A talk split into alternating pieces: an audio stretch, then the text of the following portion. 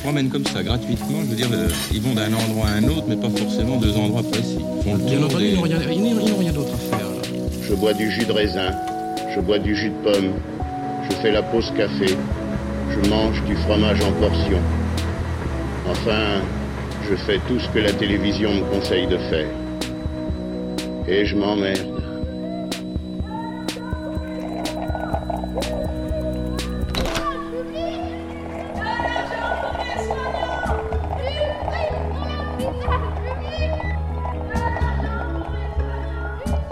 Radio Monobloc. Radio Monobloc.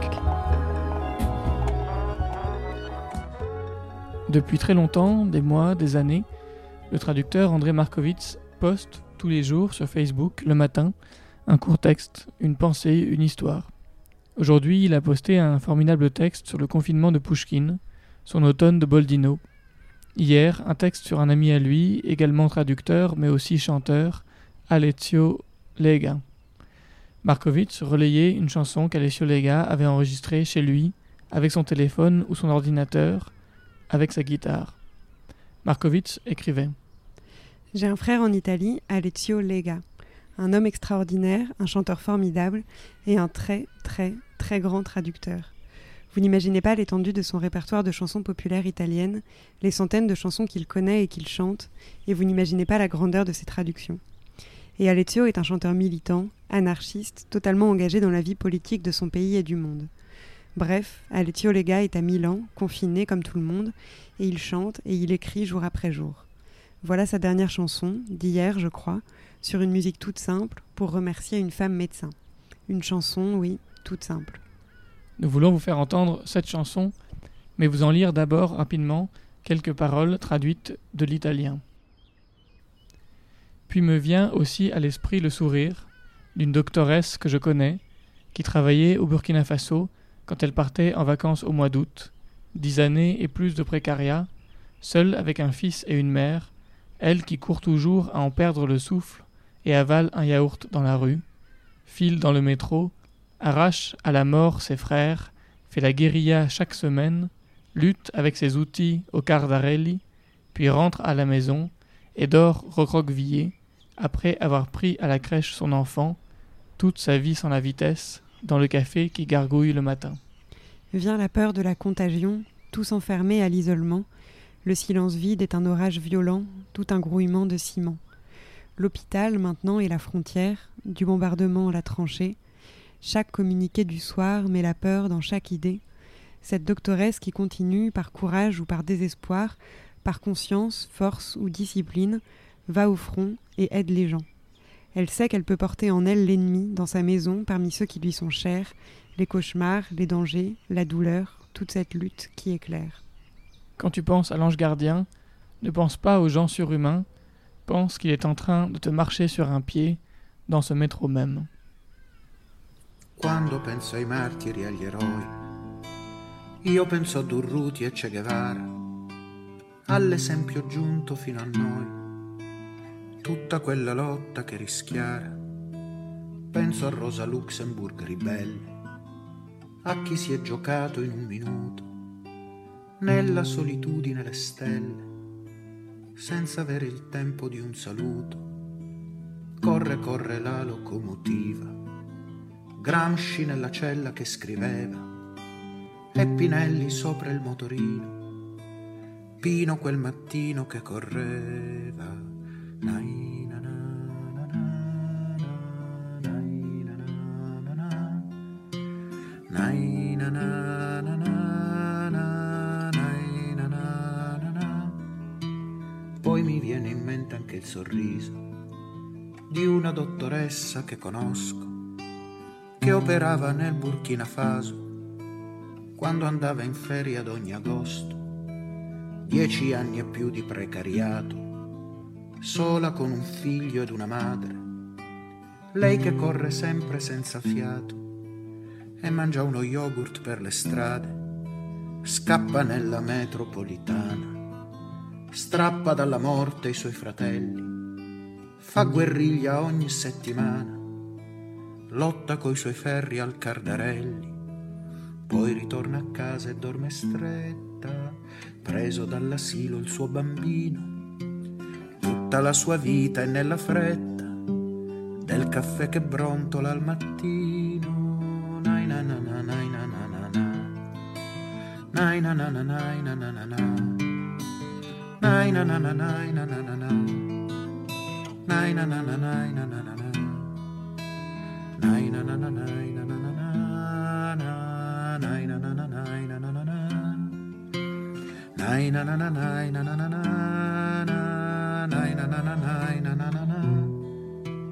Viene la paura del contagio, tutti chiusi nell'isolamento, il silenzio vuoto e un nubifragio, tutto un brulicare di cemento.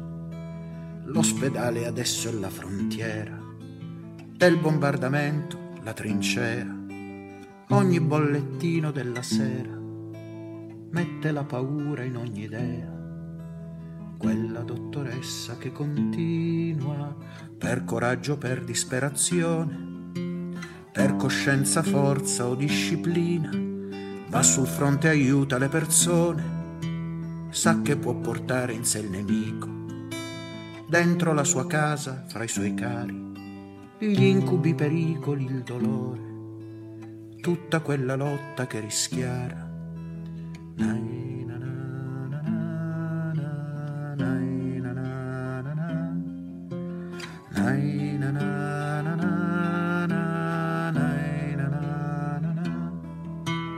Quando pensi all'angelo custode, non pensare a gente sovrumana, pensa che ti sta schiacciando un piede sulla stessa metropolitana. Bonsoir à toutes et bonsoir à tous. Merci de nous écouter pour cette quatrième soirée consécutive pendant laquelle nous émettons, depuis chez nous, à Bagnolet, jusqu'à 20h, des sons qui pour la plupart nous arrivent d'ailleurs. Nous sommes trois autour de la table, les oreilles du reste de l'équipe de Monobloc ne sont pas bien loin. Nous sommes heureux de recevoir ces sons de partout, des sons si différents les uns des autres. Aujourd'hui, vous entendrez la fiction sonore La Meute, partagée avec nous par Nora Boulanger-Hirsch, Chloé Despax et Ludovic Drouet. Vous entendrez des chats à traquer sur une île inhabitée. Nous retournerons au 130 rue de Noisy-le-Sec et à Luc dans la Drôme, au milieu de la bibliothèque non choisie d'Antoine Beauchamp. Nous rencontrerons un nouveau voisin célèbre de l'autre côté de la cour et bien d'autres choses encore. Mais tout de suite, c'est de Bruxelles que nous est arrivé ce son. Merci à Arthur Lacombe de l'avoir partagé avec nous. Bruxelles. Vendredi 20 mars 2020. Un peu avant 20 heures.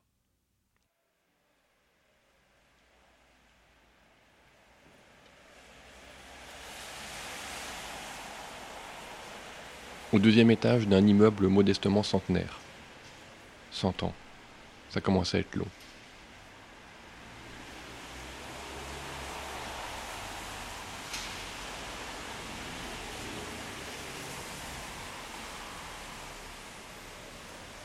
à travers la large fenêtre découpée, vue sur les immeubles d'en face. Brique à braque de briques rouges, ocre, roses déteintes, blanches endurcies. Les fenêtres voilées, parfois sur fond de motifs fleuris. Imaginez, depuis dedans, le dehors imaginaire.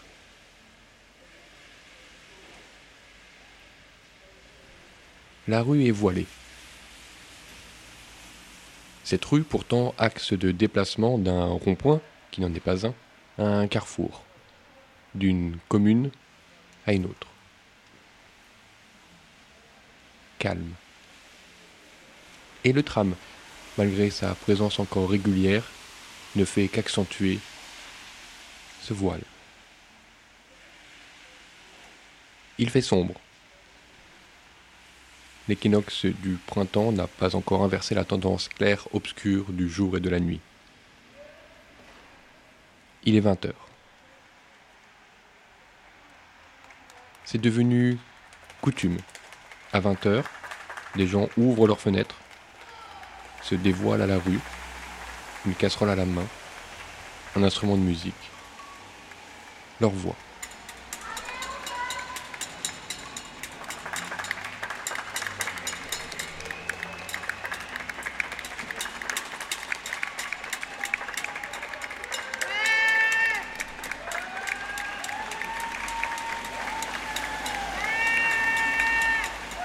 On crie pour remercier. On remercie le personnel soignant en première ligne. Peut-être remercie-t-on aussi les personnes dont le travail aujourd'hui reste essentiel. Remplir nos ventres, faire disparaître nos déchets, permettre les déplacements dits essentiels, nettoyer nos microbes. Dans le fin fond du confinement, peut-être remercie-t-on tous ces services distribués via Internet et ces réseaux sociaux, qu'ils soient divertissants, culturels, informatifs.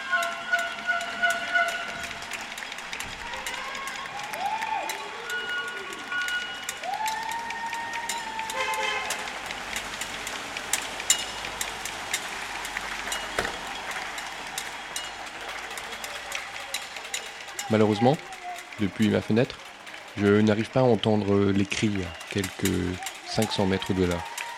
Les cris de personnes en rue, expulsées d'un espace public.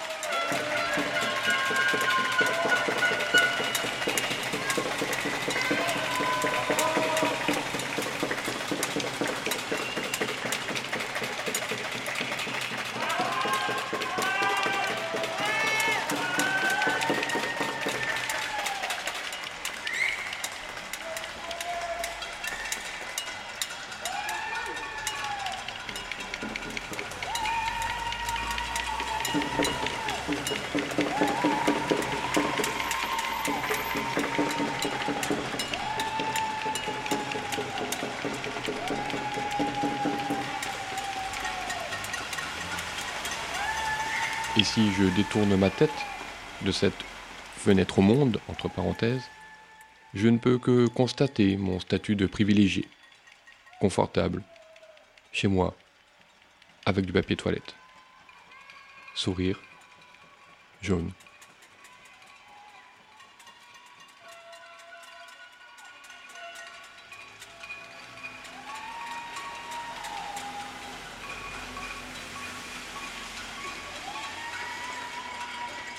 Retournant mon regard dehors, je découvre, accrochée à une fenêtre voisine, cette affiche, écrite à la main. Restez chez vous. Injonction, dont le sens peut être troublant si l'on ne dévoile pas le contexte.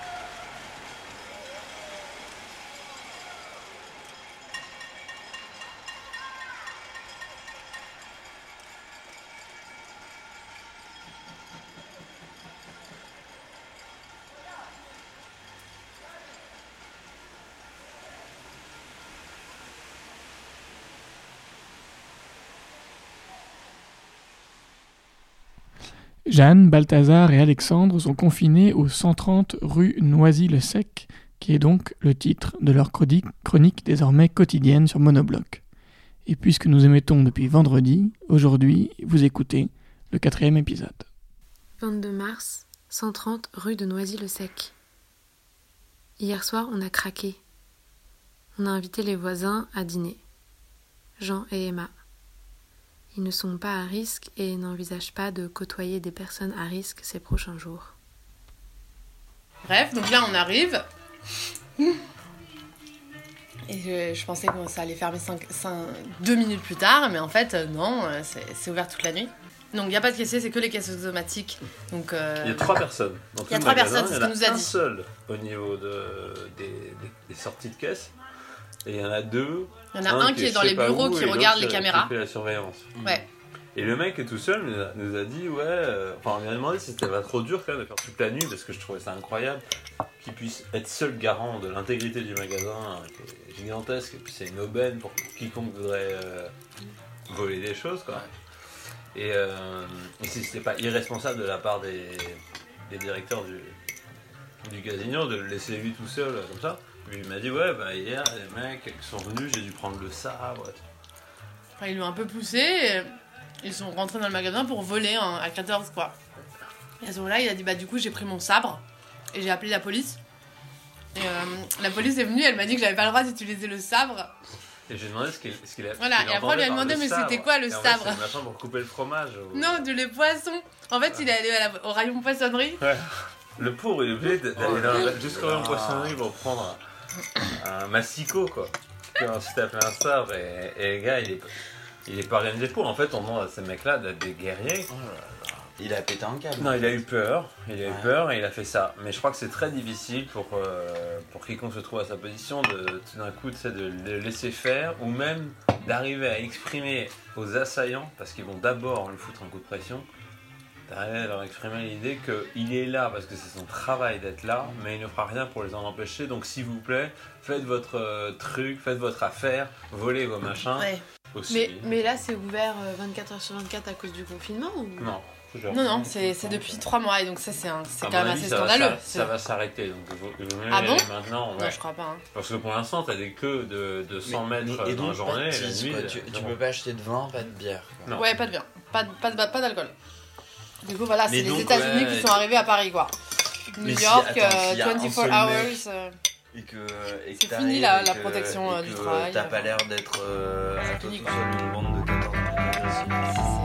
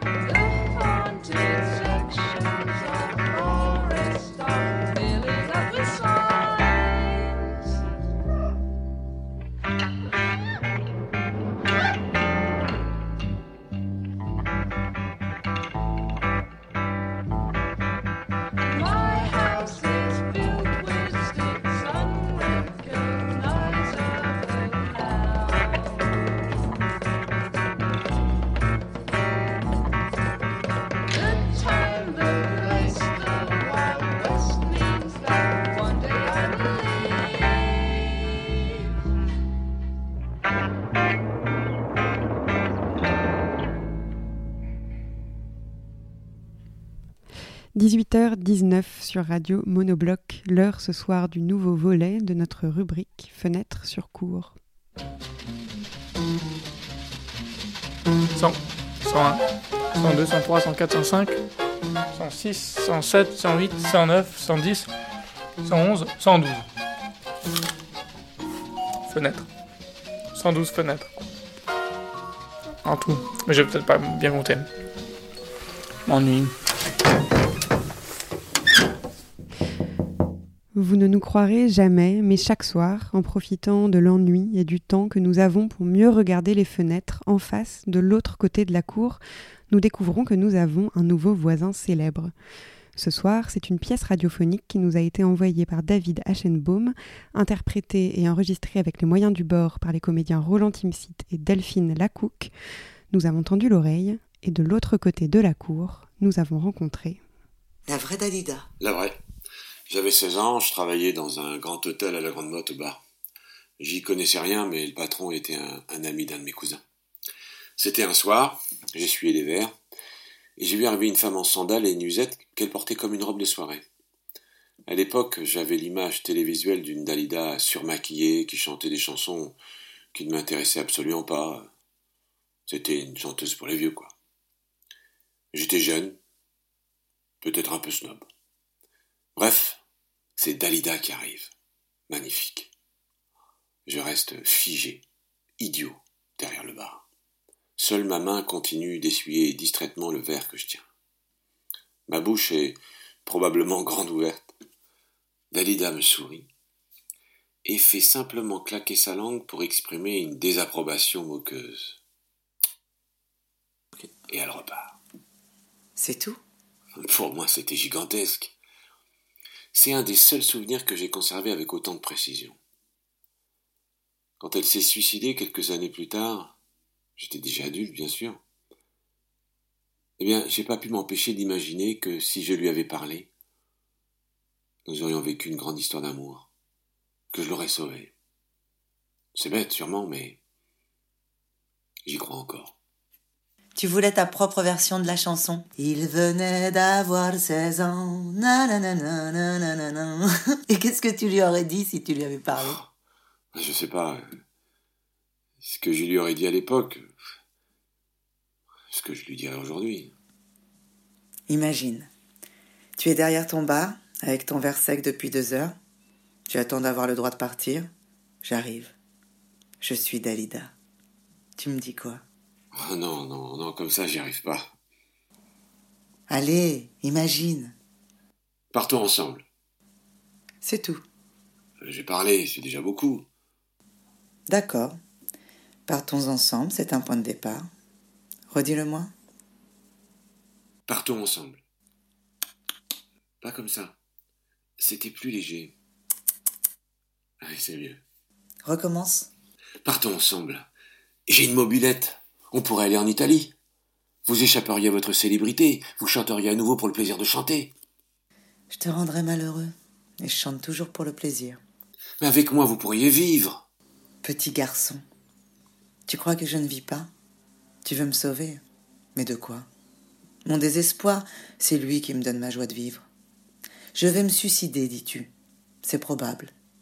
Et alors? Mon suicide détruit-il tout ce que j'ai été? Donne-t-il moins de poids à tout ce que j'ai créé? Tu veux que nous partions ensemble? Alors ne cherche pas à me sauver. Prends le risque que je meure dans tes bras. Prends le risque du désastre. Tu es trop jeune pour chercher le désastre. Vous n'auriez pas voulu vieillir? Les morts aussi parfois vieillissent. Mes chansons ont pris des rides. Certaines restent gracieuses, d'autres font leur âge. Et ton souvenir, si j'avais vécu, l'aurais-tu gardé? Ou serait-il si beau, si romanesque? Si je ne m'étais pas tué, oserais-tu le raconter? Ce ne serait qu'une anecdote showbiz, un peu vulgaire. Et puis la vie, c'est un peu comme une soirée. Il y a des gens qui savent qu'en partir avant d'être trop ivres, avant que la soirée s'enquiste. Et puis il y a ceux qui s'accrochent, par peur de manquer quelque chose. Ou qu'on parle dans leur dos. Tu y arrives, toi, à quitter tôt une soirée?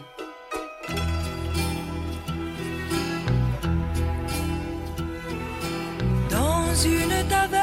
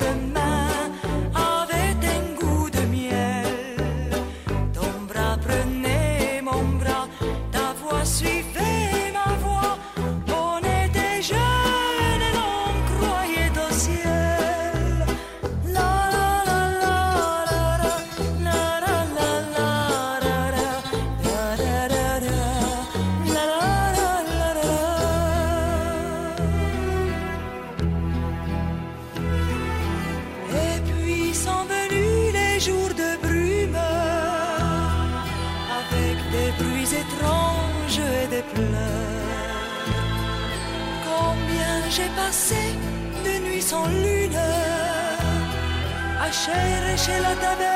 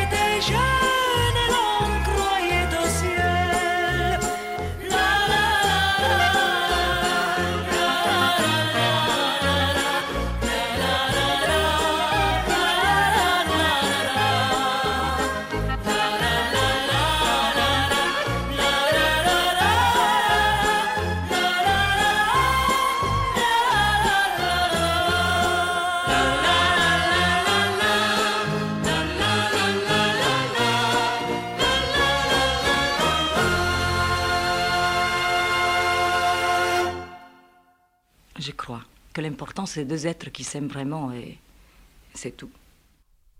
Vous venez d'entendre euh, la vraie Dalida, courte pièce radiophonique que nous a envoyée son auteur, David Aschenbaum. Alors, euh, on l'appelle tout de suite pour en parler avec lui.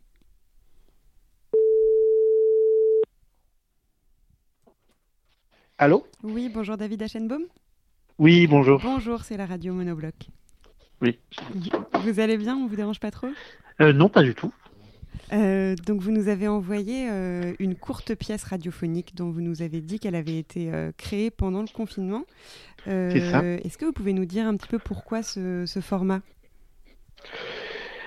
Pourquoi ce format? Bah, Déjà, j'aime bien l'idée des pièces radiophoniques. La, la dernière pièce que j'ai mis en scène, sur scène, reprend cette idée de toute façon de, de son de radio. Euh, j'aime beaucoup certaines pièces radiophoniques qu'avait fait Beckett.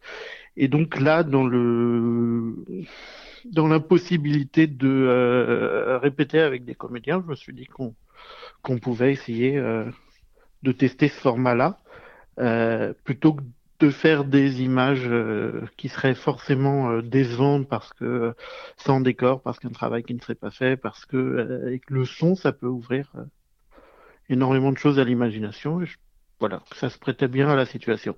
Et alors comment est-ce qu'on propose à des comédiens de jouer à distance? Comment est-ce que vous avez enregistré concrètement? C'était par téléphone? Comment, comment ça s'est passé?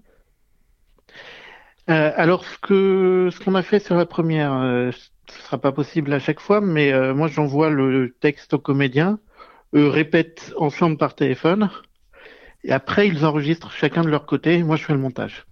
Donc, donc là, ce qu'on a entendu euh, donc sur cette euh, première pièce ra- radiophonique qui s'appelait La vraie Dalida, euh, sur ce qu'on a entendu, les voix ont été enregistrées séparément et ensuite vous l'avez montée. Voilà, c'est ça. Les voix sont enregistrées entièrement séparément. Ils ont quand même répété ensemble, mais ensuite, oui, ils ne, ils ne se répondaient pas vraiment. C'est uniquement un travail de montage, C'est la radio qui a comme créé dans le, un studio, cela dit. Voilà. Est-ce qu'il y a d'autres thèmes de, de courtes pièces radiophoniques comme celle-ci sur lesquelles vous travaillez? Euh, alors, euh, il y a euh, trois textes euh, en préparation, plus un feuilleton. Donc, euh, les, les, les trois textes, c'est- des choses euh, très différentes, mais en, en gros, je garde cette histoire de ce, ce format d'on va dire petit conte cruel un peu. Donc, c'est de 1 à, à 3 voix. Euh, donc là, il y en a un qui est, qui est en train de, en cours d'enregistrement. euh, c'est quelque chose de beaucoup plus glauque une histoire d'attaque sur une plage. D'accord. Donc on va voir. Et puis donc un feuilleton où là je reprends des choses que j'ai écrites avant, qui sont euh, qui est un journal d'un personnage imaginaire, euh, Cornelius Grinchwood. Ça va être un format beaucoup plus long avec une seule voix de comédien et peut-être un peu de musique. Et alors, vous avez mentionné tout à l'heure le- les pièces radiophoniques de Beckett. Euh, Oui. Est-ce que vous pouvez nous en dire un mot pour les gens qui nous écoutent et qui peut-être ne les, ne les connaissent pas? Ça pourrait leur donner envie de- d'aller les lire ou de les écouter. Alors j'ai oublié, il y en a notamment une, une très belle, mais dont j'ai oublié le nom malheureusement. euh, mais, mais en fait, euh, bon c'est euh, comme souvent chez chez chez, chez Beckett, c'est cruel et assez drôle. C'est toujours ces histoires de de finalement euh, d'éclopés euh, qui qui qui, euh, qui s'exploitent les uns les autres, on va dire, un exploité, un, un éclopé qui en exploite un autre. Mais ce qui fait de très beau à la radio, ce que je peux pas vraiment faire parce que j'ai pas les moyens de faire vraiment des bruitages, et, euh, mais c'est que qu'il utilise euh, vraiment le son comme euh, une matière narrative. Euh, on entend, il y a un personnage par exemple qui à un moment dit avance à un autre, arrête-toi, assis-toi. Je t'ai dit assis-toi et on comprend ce qui se passe uniquement par le son. Euh, je sais qu'il y en a au moins une, donc celle dont je parle, dont j'ai oublié le nom, je suis désolé, euh, qui est disponible, euh, qu'on peut trouver facilement sur sur internet. Les autres, je ne suis pas sûr, qu'elles sont commercialisées. Mais voilà, c'est, euh, il a vraiment fait, euh, d'ailleurs, il y a une distribution assez impressionnante puisqu'il y a Delphine Seyrig, Roger Blin. Alors bon, ça, dit des choses qu'il y a, des gens qui aiment le, le vieux théâtre comme moi, mais, euh, mais c'était des très très grands acteurs. Et alors, vous parliez de, de ce que le, le bruit permet dans les pièces radiophoniques pour quelqu'un qui écrit du théâtre. Et justement, pour finir, on avait envie de vous demander, pour vous, en tant que personne qui écrit des pièces, euh, est-ce que la radio permet des choses supplémentaires par rapport à la scène? Ou est-ce qu'au contraire, c'est plutôt quelque chose avec lequel il faut composer pour euh, pallier le manque d'image? Est-ce que, est-ce que ça permet plus ou est-ce que ça, ça force à être ingénieux? Non, pour moi, bien sûr, tout, tout force à être ingénieux, tout, tout format a ses. Euh, mais, euh, mais ça permet des choses euh, que la scène ne permet pas, c'est-à-dire de libérer encore un peu plus l'imaginaire du spectateur. Alors évidemment, il y a plein de choses qu'on ne peut pas faire à la radio. Mais à la radio, on peut imaginer la forme d'un visage, le corps, le décor, on amène juste des outils au spectateur pour que lui fasse tout le reste, à l'auditeur en l'occurrence, pour que lui fasse tout le reste. Et ça, c'est quelque chose de très fort. C'est déjà ce que j'essaye beaucoup de faire au théâtre. C'est juste de donner quelques éléments au spectateur pour que lui puisse ensuite travailler à faire euh, à faire son spectacle à lui. Que voilà, qu'on qu'on fasse un, un spectacle ensemble et pas moi tout seul. Et la radio va un peu plus loin là-dedans. Alors bien sûr, après, il y a tout un travail. euh, de corps, de scénographie, euh, qui est très important pour moi et qui n'existe pas à la radio. Mais, mais voilà, ça permet vraiment, euh, pour moi, d'ouvrir une place encore plus grande aux spectateurs. Eh ben, merci beaucoup d'avoir euh, partagé ce travail avec nous. Merci à vous. Merci beaucoup et bonne Bah, poursuite de votre travail alors. Merci à vous aussi. À bientôt. Au revoir. Au revoir. À bientôt. Et à 18h34 sur Monobloc, on retourne à Luc dans la Drôme.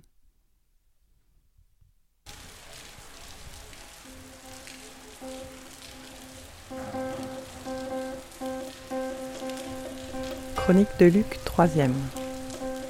Ce matin, je n'arrive presque pas à voir la montagne depuis ma fenêtre.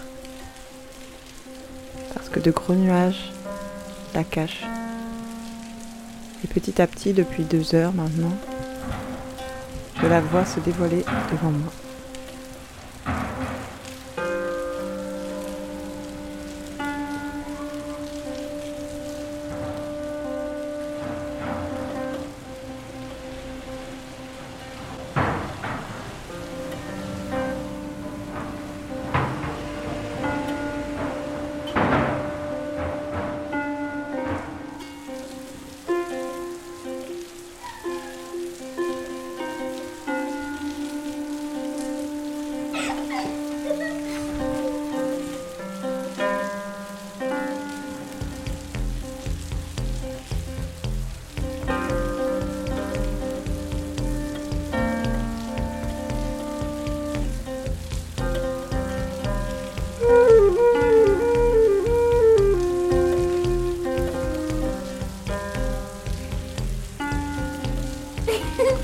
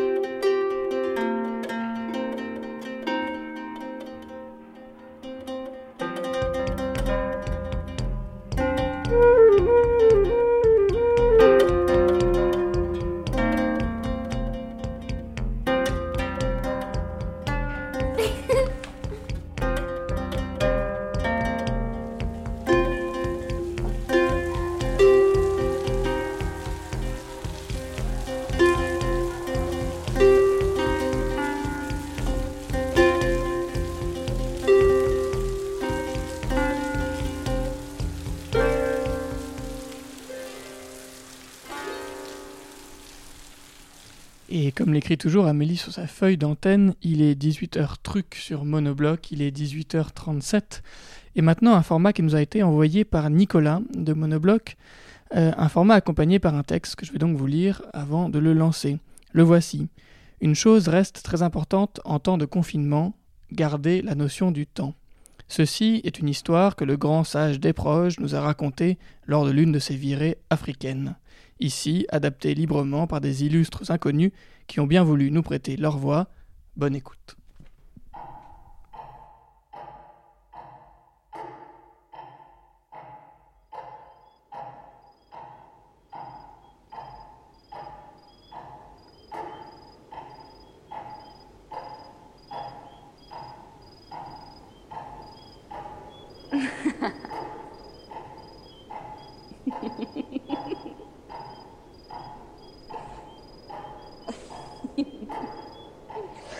Alors, donc c'est euh, c'est dans la savane, euh, dans la savane en Afrique, il y a, un petit point d'eau.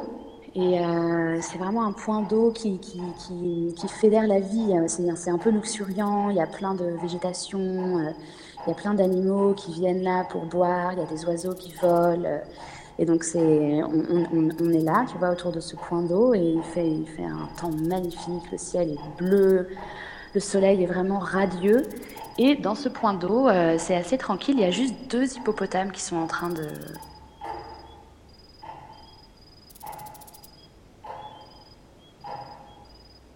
Ils sont euh, dans un bain, dans la nature. Et en fait, ils sont, ils sont trop contents. euh, ils s'envoient de la boue. ils jouent avec l'eau. voilà, ils font flop, flop.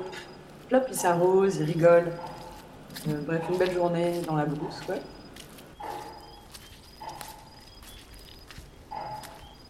Et ils se jettent dans l'eau et ils font des bulles et ils jouent à s'éclabousser. Il y en a un qui essaye de noyer l'autre, qui se débat et ils tournent, ils tournent l'un sur l'autre. Et vraiment, ils ont l'air mais trop contents, tout est paisible. Et tout d'un coup,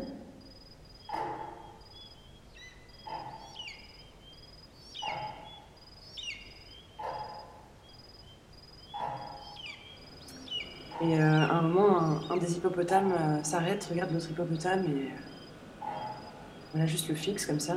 Donc l'autre hippopotame euh, s'arrête aussi, fixe son ami. Il lui dit euh, Mais pourquoi tu t'arrêtes?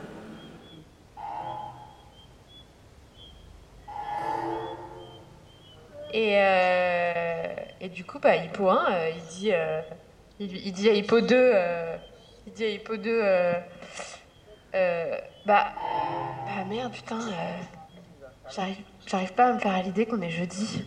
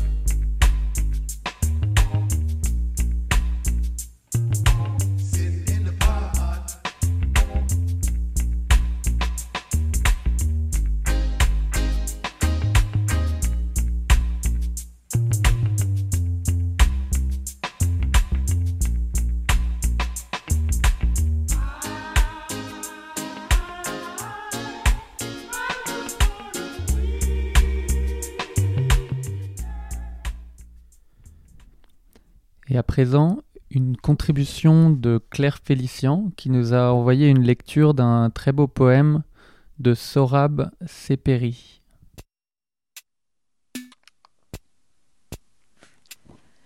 Sorab Seperi, poète iranien persan, extrait de son recueil Volume vert aux éditions de l'Arbre.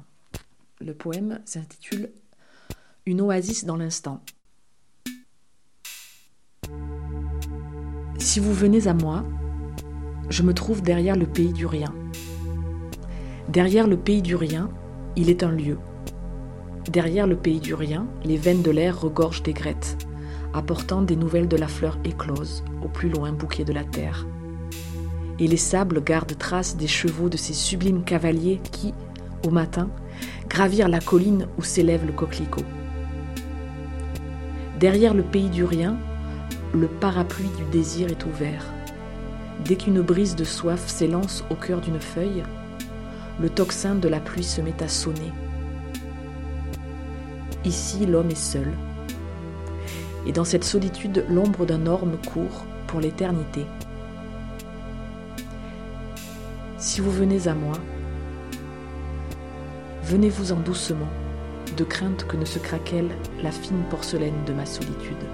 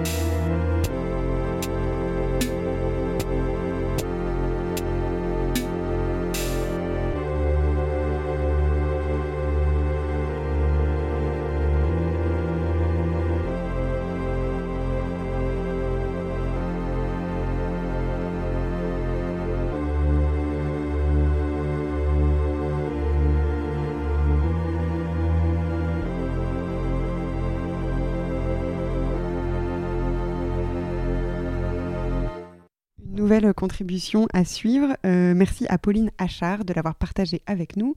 En l'envoyant, elle nous a écrit Voici une petite série appelée Confinement de canard sur l'équilibre funambule au-dessus de la folie en période de confinement. Qui sait où elle me mènera? Elle s'écrit en même temps que je la traverse. Voici donc le numéro 1 de Confinement de canard, Citron confiné.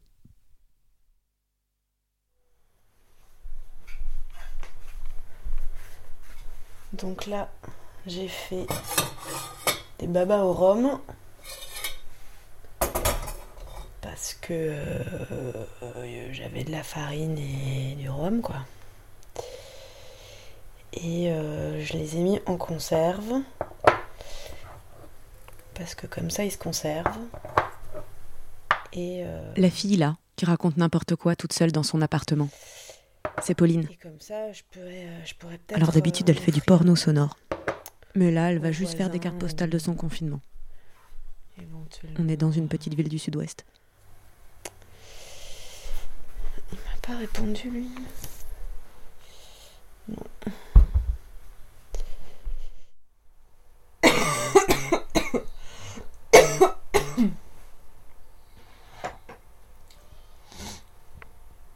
Ouais, je tousse toujours un peu le matin. Donc je sens que là, il commence à y avoir un genre de rituel de confinement. Le matin, café au lit sous la couette. C'est un truc que je fais le dimanche, mais là, c'est tous les jours dimanche.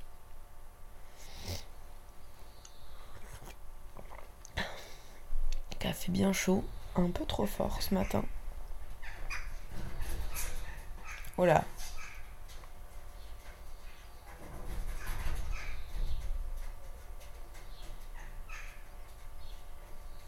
Je crois qu'il y a des oiseaux qui se battent sur mon toit.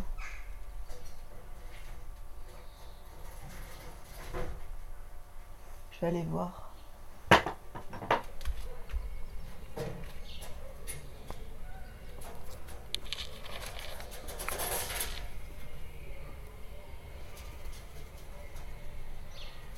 Ok. Je crois qu'ils se disputaient un bout de gouttière, quoi.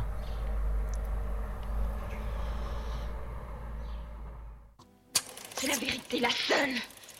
J'étais bête, méchante, pleine de défauts. Il m'a aimé quand même.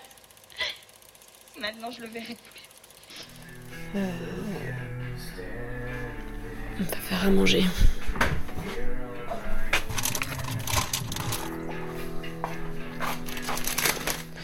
Eh ben une crêpe C'est bien une crêpe.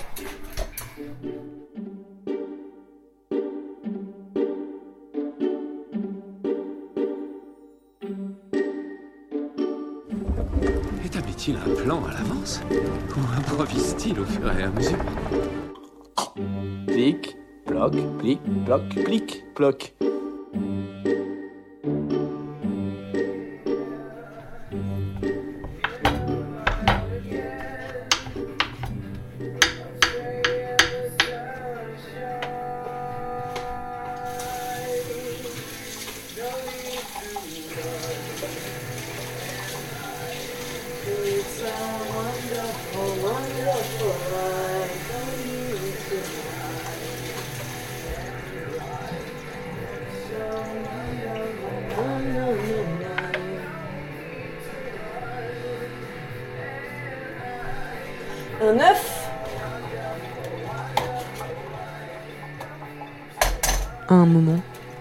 Vous saurez si on est devenu folle.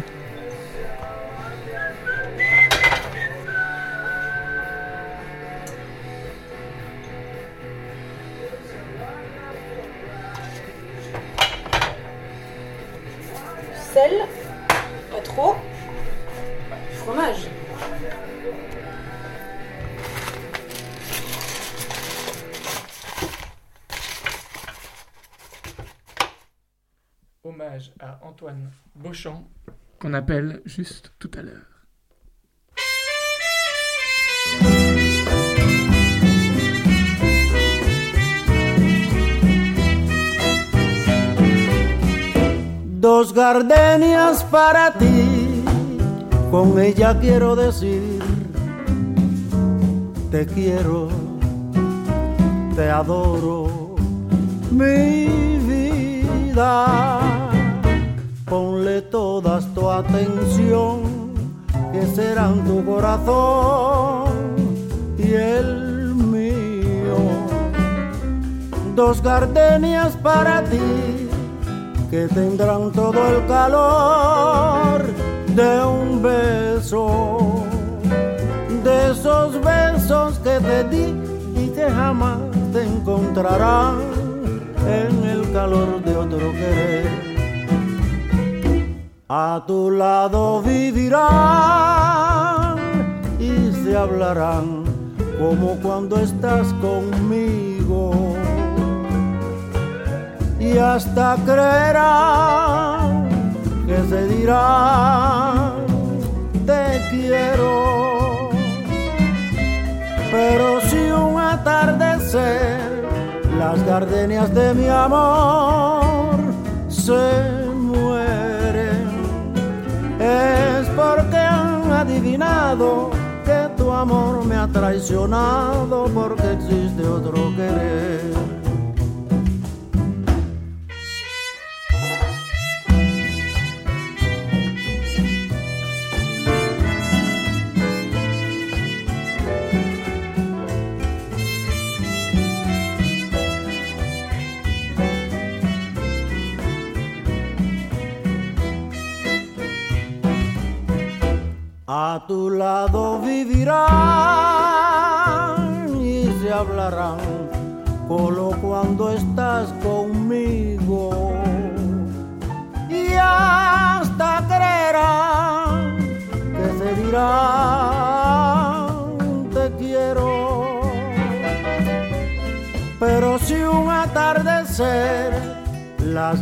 De mi amor se mueren es porque han adivinado que tu amor me ha traicionado porque existe otro querer.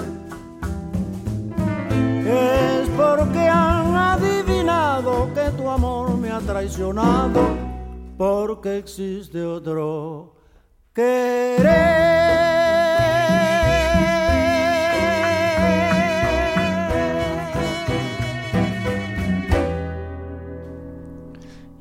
va, être content Antoine parce qu'il en avait parlé hier en fait de ce morceau, c'est c'est pour ça qu'on l'a qu'on l'a passé quoi. Euh, hier il avait dit, euh, tu sais, Bonavista Social Club, tout ça, je me dis. Euh, ça- Adrien, t'es- t'es en train de parler tout seul en fait là. Et euh, bah, enfin oui. Ouais, on va, on va peut-être euh, l'appeler pour lui demander plutôt. Oui. Peut-être que tu, tu, pourras- tu pourras lui dire à Ouais, lui. c'était- Euh, ouais, c'était nul cette ouais. mise en scène là. C'était pas du tout une mise en scène. Je vois pas de quoi tu parles. Allô? Allô Antoine? Antoine. Bon, merci pour Euh. le petit hommage. Ça fait vraiment vieux schnock d'aimer euh, Buena Vista Social Club en 2020, mais écoutez. Ah, mais tu sais, c'est Voilà, un safe space ici, personne ne juge. On est très content de te retrouver. Comment vous ça êtes va vraiment euh, magnanime. Ça va? Ça va bien et vous? Eh bah écoute, ça va. Mais tu veux nous en parler de ce morceau? Parce que je veux dire il y a les vieux schnocks qui l'aiment et puis il y a les vieux schnocks qui le connaissent. Oui, bah non, bah, je le connais pour les, par- les premières paroles en fait, euh, comme tous les bons vieux schnocks en fait qui disent euh, connaître un morceau et qui après font mm, mm, mm pendant tout le, toute la chanson. Ils connaissent les- le premier couplet, la moitié du premier couplet et puis le reste, bon, on s'en fout. Alors Antoine, comme un, comme un bon vieux schnock, euh, hier tu étais donc dans ton jardin et ce soir euh, tu fais la cuisine. Absolument, je fais la cuisine. Quel sens de la transition, vous Écoute, faites ouais. de la radio, c'est formidable. Comment tu Alors oui, je, je vous apporte dans mon panier ce soir un livre formidable qui s'appelle Cuisine du bonheur. Un livre totalement indispensable parce qu'en fait je l'ai parcouru. Alors quand on en sera au sixième mois de confinement, je vous aurai lu toutes les recettes et plus ça va et plus je tourne les pages et plus les recettes ont l'air dégueulasses. Alors là je suis sur la sur la page des roulades de porc à l'indonésienne. Non. l'indonésienne. Non, c'est vrai vraiment? J'adore, j'adore ce nom, roulade de porc à l'indonésienne. Et puis il y a cet espadon à la Caraïbe. En plus, le livre, non content d'être euh, hideux avec des recettes qui sont l'air dégueulasses, est mal traduit. C'est un livre allemand, je crois, à l'origine. Tout Là, si on était sur France Culture, on dirait on va mettre une photo sur le site. Oui, on va mettre une photo sur le site, je vous l'enverrai si vous voulez. C'est donc de la gastronomie allemande. Juste euh, de lire en direct, euh, oui, c'est de la gastronomie allemande, et donc il y a cet espadon à la Caraïbe, et il y a un tout petit encart en fait sur chaque page pour expliquer pourquoi la cuisine c'est du bonheur. Et donc dans ce petit encart de l'espadon à la Caraïbe, il y a ces phrases que je trouve délicieuses. Un plat pour voyager sans sortir de chez soi, c'est d'actualité. Ici, ce sont les raisins secs qui donnent le ton, ou plutôt le goût. C'est ainsi avec également le lait de coco que le riz possède une note toute particulière et rappelle les plages tahitiennes ou caraïbes. On dit cara- caribéenne quand même, s'il vous plaît. Dernière phrase, fermez les yeux et laissez-vous aller dans votre hamac. Trois petits points. Voilà, donc euh, je vous ai lu un petit passage de l'introduction du livre. Écoute, je vous laisse savourer cette hein. lecture. Voilà. Merci Bah, beaucoup. Bon appétit Antoine. si vous êtes à table. Merci Antoine. Merci. Gros À bisous. demain. À demain. Salut. Salut. Salut. Cuisine du bonheur, édition Maxi Livre 2003, auteur inconnu. Croquer le bonheur. La nourriture n'apaise pas seulement la faim de notre corps, elle rassasie aussi notre âme. Alors, lorsque la déprime, le stress, la mauvaise humeur, ou même le mal d'amour essaieront la prochaine fois de s'emparer de votre cœur et de votre âme, mangez du bonheur pour retrouver tout votre élan. Nous avons réuni les recettes idéales pour vous. Chacun est l'artisan de son propre bonheur, dit la sagesse populaire. Comme c'est vrai. Se sentir heureux, tout comme notre humeur générale d'ailleurs, est un sentiment qui est produit et généré dans et par notre cerveau. Ce sont ce que les scientifiques appellent les neurotransmetteurs et d'autres les hormones du bonheur comme la sérotonine, la noradrénaline ou l'endorphine qui transporte des informations d'une cellule à l'autre et commande ainsi ce que nous appelons notre humeur. La base première à la naissance de ces hormones du bonheur est un corps détendu et reposé. Celui qui est toujours sous tension, en plein stress, ne pourra garder très longtemps une bonne composition. En effet, le corps et l'âme sont en contact très étroit et s'influencent l'un l'autre. Le fait que de nombreux aliments ne calment pas seulement notre faim, mais rassasient également notre âme, est à la base de votre stratégie de lutte contre le stress et la déprime. La nourriture est à la fois aliment, médicament et marchand de bonheur. Dans ce contexte, l'ancien principe repris par Molière et qui veut que l'excès en tout est un défaut, garde toute sa validité. L'abus d'alcool, par exemple, n'attaque pas seulement les réserves de vitamine B de notre organisme, il agresse à plus ou moins brève échéance aussi notre santé. Par contre, rien ne vaut une petite coupe de champagne ou un bon verre de vin pour faire naître la bonne humeur. Une consommation raisonnable est aussi de mise pour les sucreries telles que le chocolat ou bien les charcuteries, la viande ou les fromages gras. Ces aliments contiennent à forte dose ce que l'on appelle les acides gras polysaturés, qui exigent une grande quantité d'oxygène pour leur dégradation par le métabolisme humain et qui, de ce fait, fatiguent et diminuent tonus et concentration. De leur côté, le café et le thé rendent de valeureux services s'ils sont eux aussi consommés de manière raisonnable. La caféine stimule par exemple le cortex cérébral, renforçant nos capacités d'éveil et de performance. On va pas mentir, c'est un de nos épisodes préférés de cette bibliothèque non choisie d'Antoine Beauchamp. Et tout de suite, euh, avant d'écouter Moondog, une courte contribution sonore de Jack, Ma petite folie.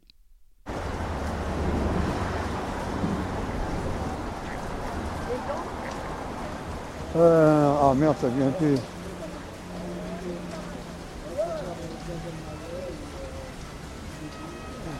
Toi, ma petite folie. C'est une chanson des années 30. Hein. C'est une très vieille chanson.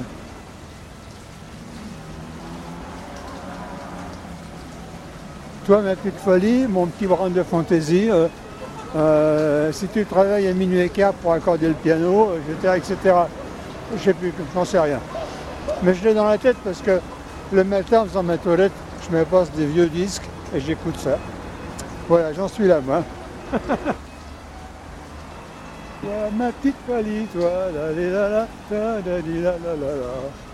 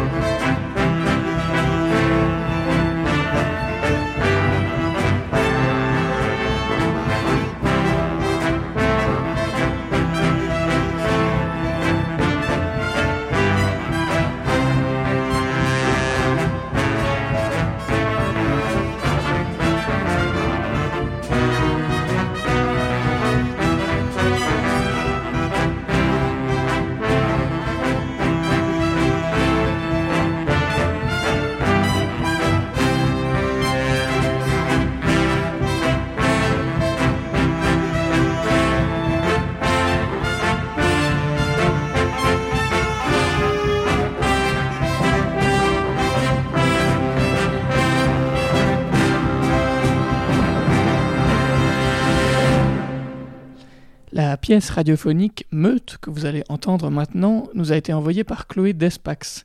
Il s'agit du premier épisode d'un triptyque intitulé Baron samedi, dont vous entendrez demain le deuxième épisode. Meute date de 2018. Il a été écrit par Ludovic Drouet, interprété par Didier Denec et mis en onde par Nora Boulanger-Hirsch et Chloé Despax donc. Nous l'avons appelée tout à l'heure, c'est elle qui nous en parle.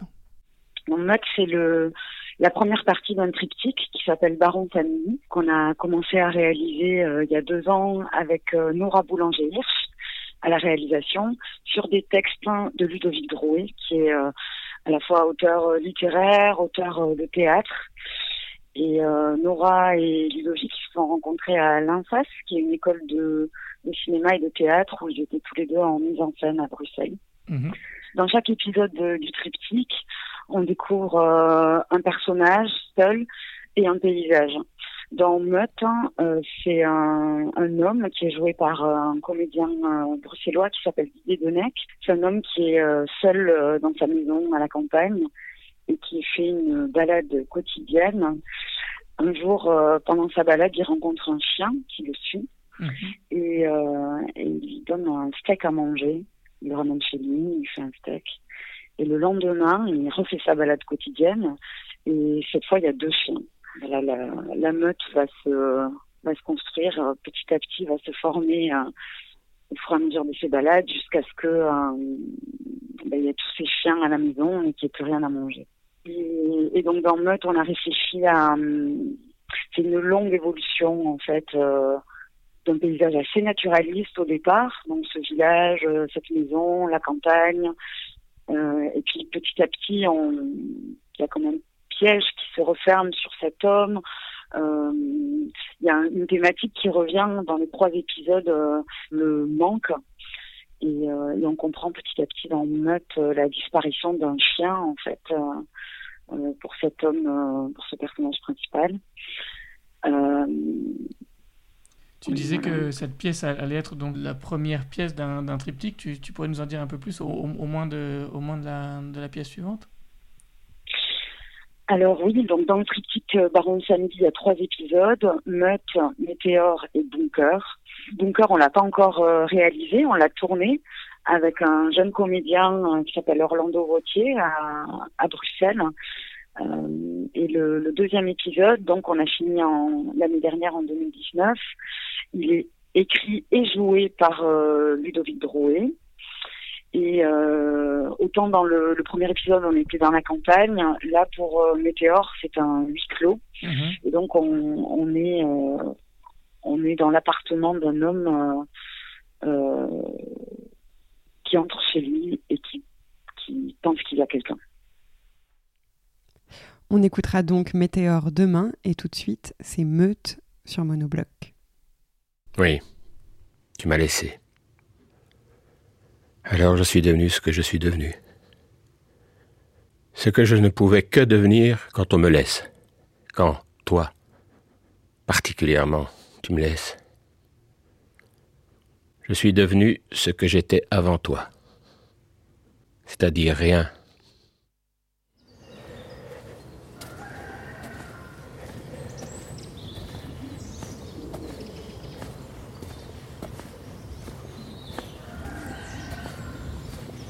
Je loue une petite maison à la campagne. Parce que c'est moins cher qu'en ville. Et que lorsqu'on est seul à la campagne, on voit moins de gens qui nous donnent envie d'être accompagnés. Je me balade en forêt, ça me rassure. Je prends un chemin que je prends tous les jours la nuit tombante. Je marche tous les jours un peu à gauche du sentier entre la terre battue et le début des arbres à la frontière. C'est ma dose d'aventure. Et là, je me tords un peu le cou. Je vois. Le ciel se couche. C'est la nuit qui tombe. Il y a encore un ray de lumière derrière les branches. Une ligne de cuivre, oui, que je vois en me tordant le cou. Et qui me fait penser à toi. Je regarde trop mes pieds, paraît-il. C'est ce que tu voulais me faire comprendre lorsque nous marchions tous les deux. Aujourd'hui encore, je regarde mes pieds, en marchant tout seul, à l'aventure. pendant ma balade quotidienne. Et sur la même ligne de frontière que moi, tout juste entre la terre battue et le début des arbres, je ne le remarque pas tout de suite puisque je baisse les yeux. Mais il y a un chien qui me regarde. Pas méchamment. C'est ma route. Je passe. Il me renifle la main. Je lui caresse la joue. On se comprend. J'ai envie qu'il me suive. On se promène dans la nuit. On ne dit rien. À la fin, je me retourne, je le regarde, je vois bien qu'il veut encore me suivre. Alors je vais chez moi, me faisant à l'idée qu'il me suit, et il me suit, et j'en suis heureux.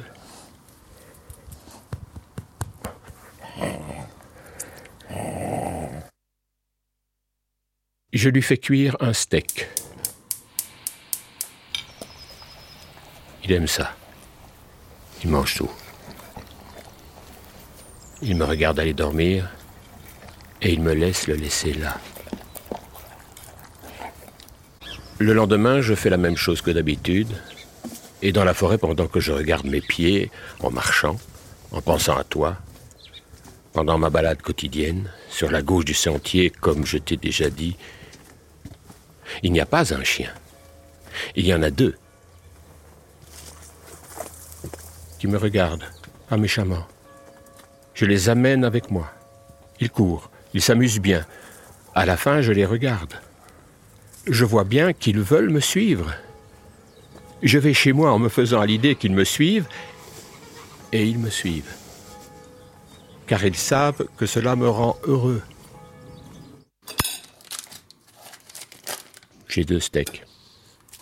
Je n'ai pas faim. Je leur fais cuire les deux steaks. Je mets du beurre et du poivre sur les deux steaks. Ils adorent ça. Ils me regardent aller dormir. Ils me laissent les laisser là.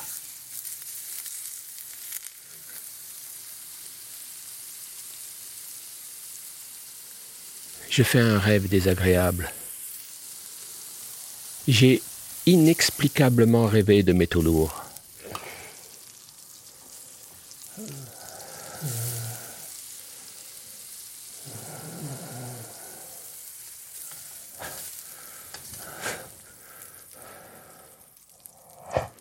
Partout sur mes poils, qui me regardaient, pas méchamment. Du plomb, du cuivre, du cuivre, oui, du chrome et du titane, partout sur mes poils, qui ressemblaient à des poils de chien. Et j'étais un chien colossal et métallique, lourdement métallique et colossal.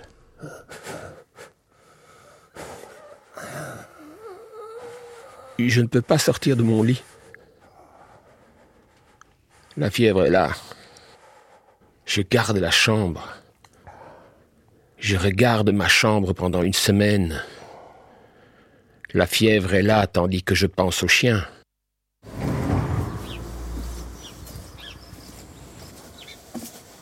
Je quitte mon lit. Je sors pour la première fois de mon lit, de ma chambre, et de chez moi depuis une semaine. Et je fais la même chose que d'habitude. Et dans la forêt, sur le bord du sentier, sur la même ligne de frontière que moi, il n'y a pas deux chiens que je ne remarque pas tout de suite. Mais il y en a trois qui me regardent, pas méchamment. Je n'ai pas trois steaks. Je n'ai pas eu le temps d'acheter trois steaks. J'étais malade. J'ai gardé et regardé ma chambre pendant une semaine. Et ils veulent me suivre. Je veux qu'ils me suivent. Alors ils me suivent. Je les emmène avec moi. On va trouver une solution aujourd'hui. Ça va changer. On ne fera pas la même balade quotidienne. On va au supermarché. Il est un peu à l'écart du village. Ce n'est pas le supermarché attribué au village, c'est un supermarché indépendant avec un parking au bord de la nationale et il dessert cinq villages, ce supermarché. Cinq villages qui s'y nourrissent, si on compte le mien, qui s'y nourrissent et s'y approvisionnent quotidiennement. S'il n'était pas là, ce supermarché, Les cinq villages ont le mien, je ne sais pas ce qu'ils feraient. Les gens seraient obligés de se manger les uns les autres pour s'approvisionner. Ça commencerait par les joues. Je ne sais pas pourquoi, mais je pense que les gens commenceraient par se manger les joues. On va à pied. Par la petite route. On ne dit rien. Je vais nous acheter quatre steaks. Ce soir, je mange avec eux. Dans le supermarché, je ne regarde personne. Quatre steaks les plus gros, les plus rouges. Quand je sors, les chiens ne sont plus là. Ils sont partis. Abandonné. Je le suis encore sur le parking, comme avec toi. Comme abandonné par toi, mais sur un autre parking. Un parking plus grand. Le parking de l'aéroport qui, lui, le parking de l'aéroport donne sur un ciel plus grand, que je ne regarde jamais parce que je préfère la couleur du sol quand s'étend sur elle l'ombre de mes pieds. Je mets le steak au frigo. J'ai pas faim. Sur l'oreiller, j'essaie de retrouver de mémoire les numéros atomiques de chacun des métaux lourds. Je m'endors sans y parvenir. Je rêve.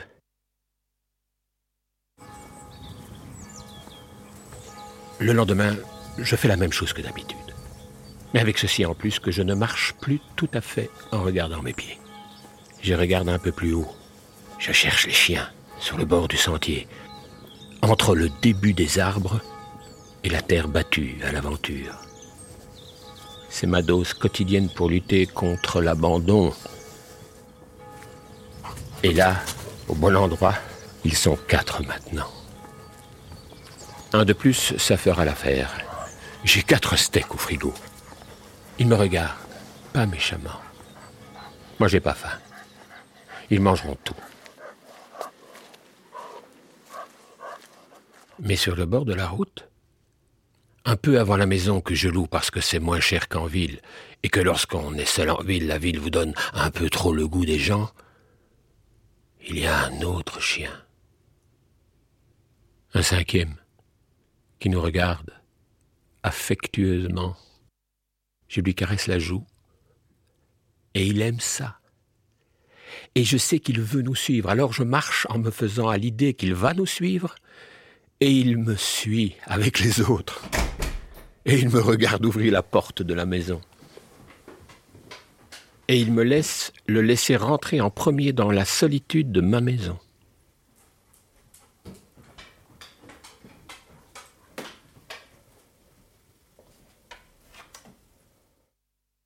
Je sais que je n'ai pas cinq steaks. On va trouver quelque chose sans aller au supermarché avec son parking au bord de la nationale, parce que j'ai trop peur que les chiens me réabandonnent.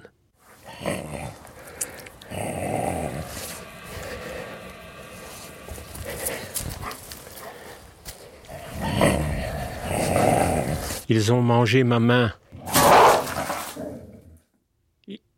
Il n'y avait pas assez de quatre steaks. Je voulais leur caresser la joue pour leur dire que demain il y aurait autant de steaks que de chiens. Ils me regardaient circonspect.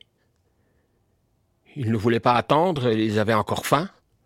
Le nouveau chien, le cinquième, le fraîchement arrivé, s'est approché de moi, les autres l'ont suivi. Le cinquième chien, le chien qui te ressemble le plus, a reniflé ma main. J'ai cru qu'il voulait que je lui caresse la joue pour le réconforter, comme je te réconfortais toi. Je lui ai caressé la joue avec ma main, et il l'a mordu. Et ils se sont tous jetés sur ma main, et l'ont mangé en se partageant les phalanges qu'ils ont ensuite rongé pendant des heures.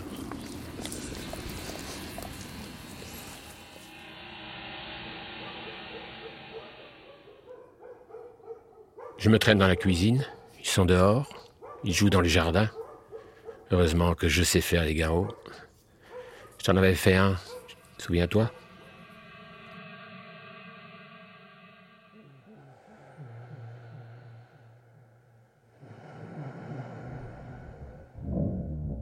La nuit, je ne sais pas si je rêve. Ma main est là, intacte en cuivre, elle bouge comme une vraie main. J'essaie de retrouver de mémoire le numéro atomique du cuivre. Et tu es là, allongé à côté de moi, tout en cuivre aussi.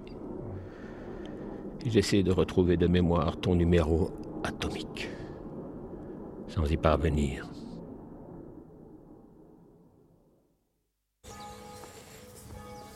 Le lendemain, je fais la même chose que d'habitude, quoique sans toi depuis quelques années indéniables. Et ils sont là, sur le bord du sentier. Ils me regardent, pas méchamment. Et devant ma maison, il y a encore un chien qui nous regarde, affamé. Hier, nous avons attaqué le supermarché. Nous avons tout pris. Il n'y a plus de viande dans les rayons. Nous avons semé la terreur sur le carrelage du supermarché aseptique, qui à sa manière aseptique est devenu notre champ de bataille. À cause de nous, les cinq villages, dont le mien, vont commencer à mourir de faim et à s'entre-dévorer les joues. Mais ce n'est pas le plus grave. Le plus grave, c'est que les chiens n'ont plus rien à manger. Et maintenant, ils sont plus d'une trentaine. Nous allons trouver une solution. Il ne me reste qu'une main et je ne veux pas la leur servir. Comment ferais-je alors pour leur caresser la joue? La nuit, tu es devant moi, silhouette cuivrée. Et moi, je suis un chien solaire. Vers moi convergent les rayons aseptiques du supermarché de nos batailles. J'ai derrière moi une meute infinie de chiens solaires. Et nous marchons vers toi, mon amour, chien initial écrasé sur le parking de l'aéroport.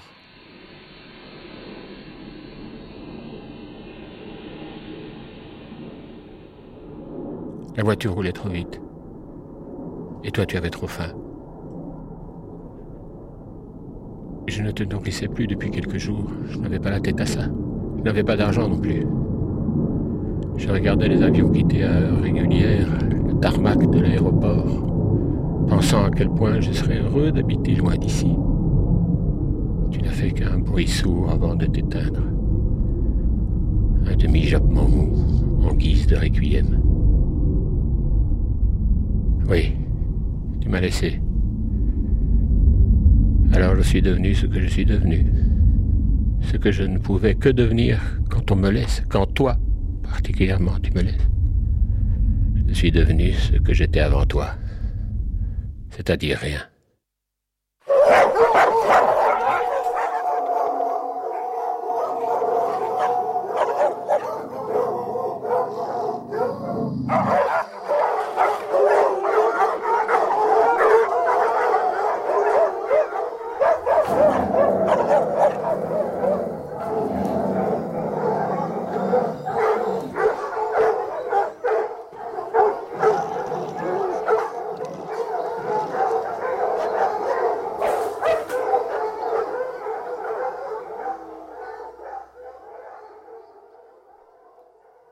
Et j'ai lâché les chiens dans les cinq villages.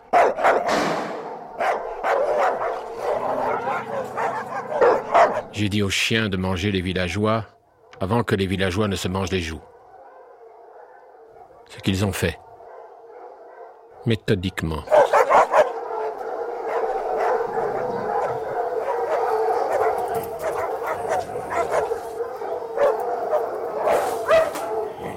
Moi, je suis là, ma chambre, assis sur le bord du lit. Je les attends. Je sais qu'ils vont venir me chercher quand la faim les aura repris. Je sais qu'ils savent où me trouver.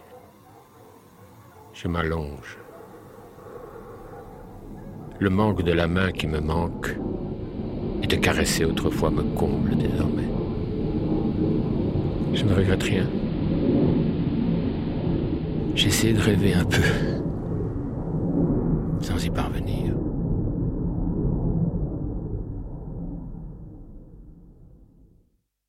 Le lendemain, je fais la même chose que d'aventure.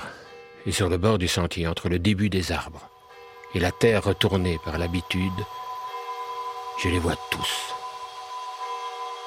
Je la vois, elle. Cette centaine de chiens qui te ressemblent et me regardent. Pas méchamment.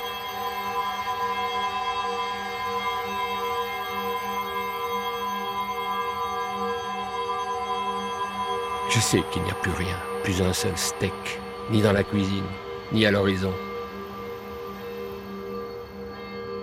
L'ancien nouveau chien, le cinquième chien, anciennement fraîchement arrivé, s'approche de moi, les autres le suivent.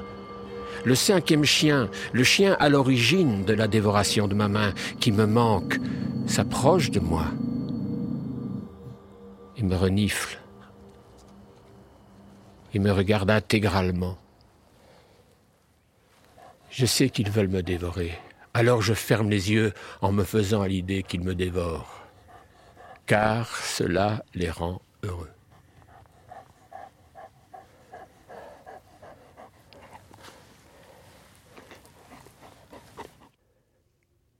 Et ils ne me dévorent pas. Non.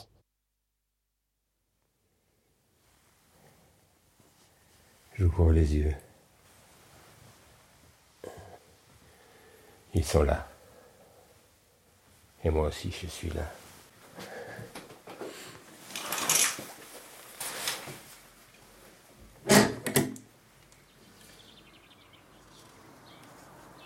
Je suis un chien.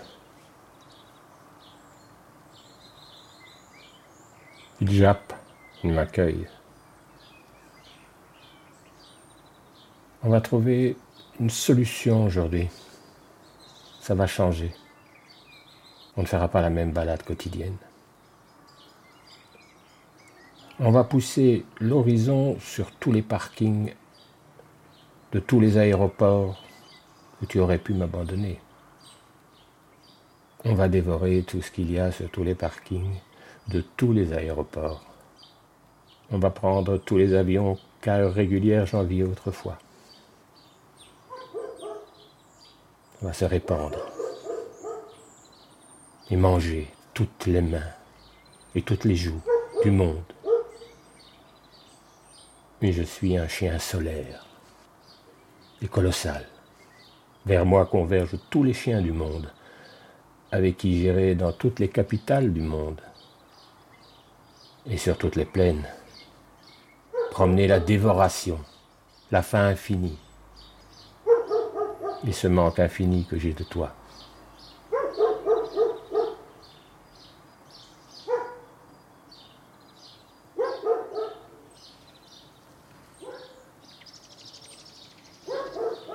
Meute.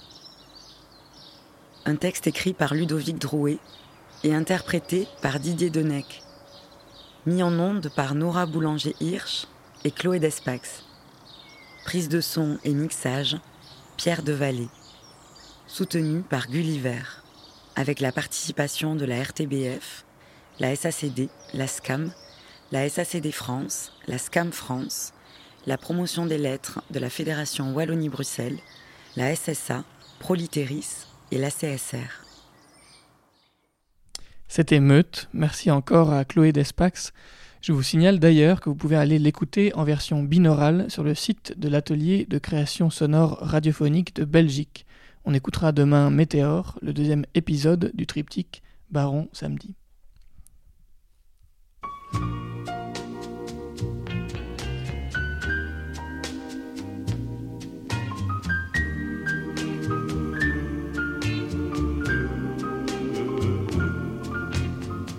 Crazy.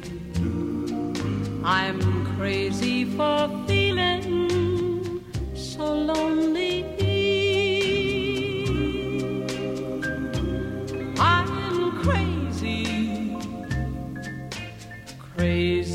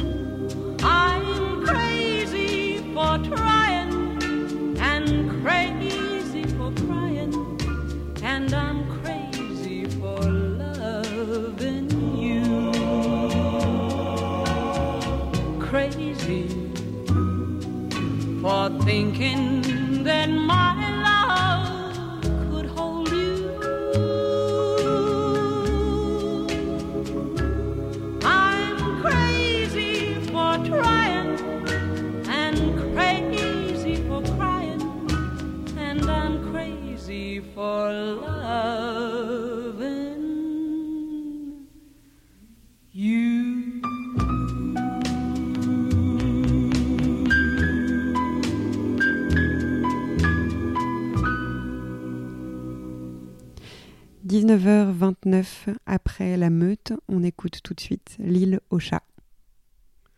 Donc euh, voilà, euh, tout fraîchement diplômé d'un master d'écologie, je me suis mis à chercher du travail dans cette branche. Donc en cherchant un boulot, je suis tombé sur des offres d'emploi euh, originales sur, sur les sites de recherche en écologie. Et donc c'était dire, une mission d'éradication de, chats arrêts sur, sur des îles, sur des îles euh, vierges d'habitation humaine.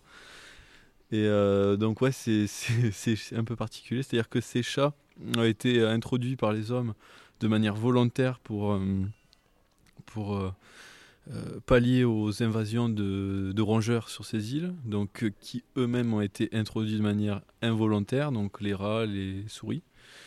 Et euh, donc ces chats, bien sûr, euh, ont commencé par euh, manger des souris et tout ça, mais après quand ils ont vu qu'il y avait des, sternes ou des colonies d'oiseaux très très denses, donc à savoir des millions de, couples à l'année, bon, ils se sont reportés sur ces proies-là. Et en fait finalement, vu que ces oiseaux sont pas adaptés à, la vie, enfin aux prédateurs terrestres en milieu insulaire, ils se sont, ils se sont fait décimer. euh, et donc en fait, les colonies ont perdu euh, plus de la moitié de leur euh, densité.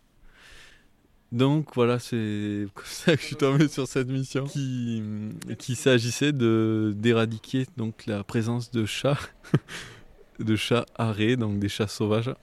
Et, et donc voilà, j'ai rejoint une équipe d'éradicateurs. Plusieurs qualités ont- ont- m'ont fait coller au profil. Donc tout d'abord, euh, celle de, de, vivre à la campagne. Parce qu'à bon, à la campagne, on est euh, constamment... euh, Enfin, quand on vit en extérieur, on est constamment en train de inconsciemment regarder des animaux, connaître leur, trouver leur présence, connaître leurs mœurs, euh, pouvoir les admirer, pouvoir savoir où c'est qu'ils se sentent bien ou est-ce qu'ils sont en danger. Et en fait, finalement, ça conduit assez facilement à se mettre dans la peau d'un félin sur, euh, sur une île et euh, donc de, se mettre dans la peau du prédateur euh, terrestre.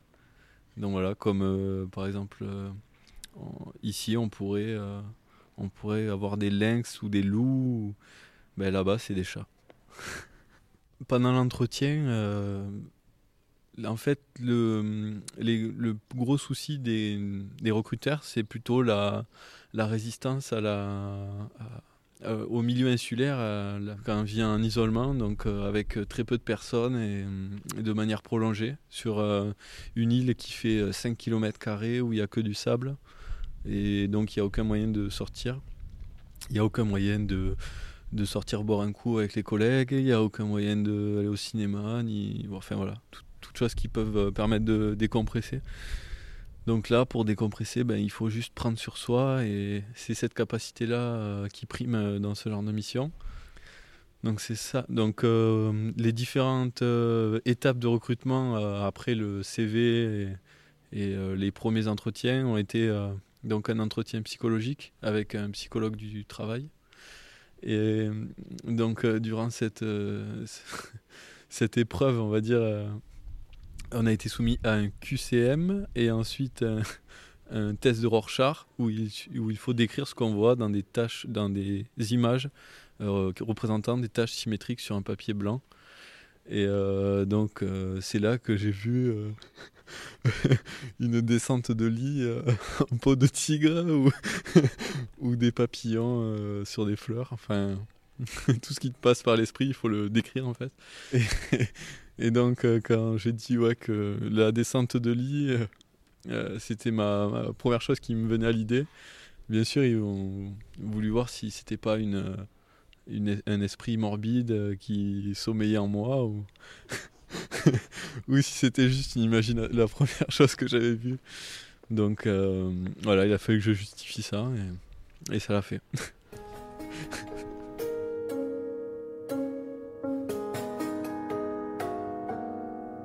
Bah donc, cette première mission euh, sur euh, Juan de Nova, c'est une mission de 4 mois sur 5 km en, en sable avec un détachement de, de 12 militaires, euh, un gendarme et euh, deux membres de l'équipe d'éradication. donc ce qui fait un total d'à peu près euh, 16 personnes, comme ça, ou 15, enfin bref. Et donc très peu de personnes. Durant ces quatre mois, donc les régiments militaires se, relayent, donc on a pu quand même avoir des têtes nouvelles euh, deux fois pendant la mission, ce qui fait euh, quand même pas mal de bien. Et, euh, et ce qui fait aussi, à chaque fois qu'il y a un changement d'équipe, il y a tous les repères qui, qui changent en fait. Et on est perturbé pendant la première semaine parce que d'habitude, pour avoir un Kiri, on s'adressait à Roger. Et là, il fallait s'adresser à William. Donc, ben, euh, les premiers jours de mission, euh, il a fallu d'abord se rendre sur place. Donc, euh, par le biais d'un bateau, affréteur euh, euh, C- CMA CGM de Marseille, équipage euh, CMA CGM de Marseille, pardon. Et plus toute l'équipe de ravitaillement des îles, donc il y avait un équipement militaire. Euh, donc il y avait euh, des fûts de gasoil, des fûts de des fûts d'eau, donc tout le matériel pour survivre sur ces îles-là et ravitailler les avions qui, qui venaient faire les rotations. Donc euh, ça, c'était d'abord la première étape, donc mettre le matériel sur place. Ensuite, pour la mission propre à ce qu'on faisait, on était équipé de fat bike, donc des vélos qui sont capables de progresser sur des terrains sableux comme rocheux, d'armes, euh, d'armes de chasse euh, de calibre euh, létaux, type euh, 22 long griffe ou 222, capables donc de, de descendre un animal à plus de 50 mètres. Euh, on était équipé de vision nocturne, laser et euh, aussi de détecteurs de thermique. Non, c'est pas vrai.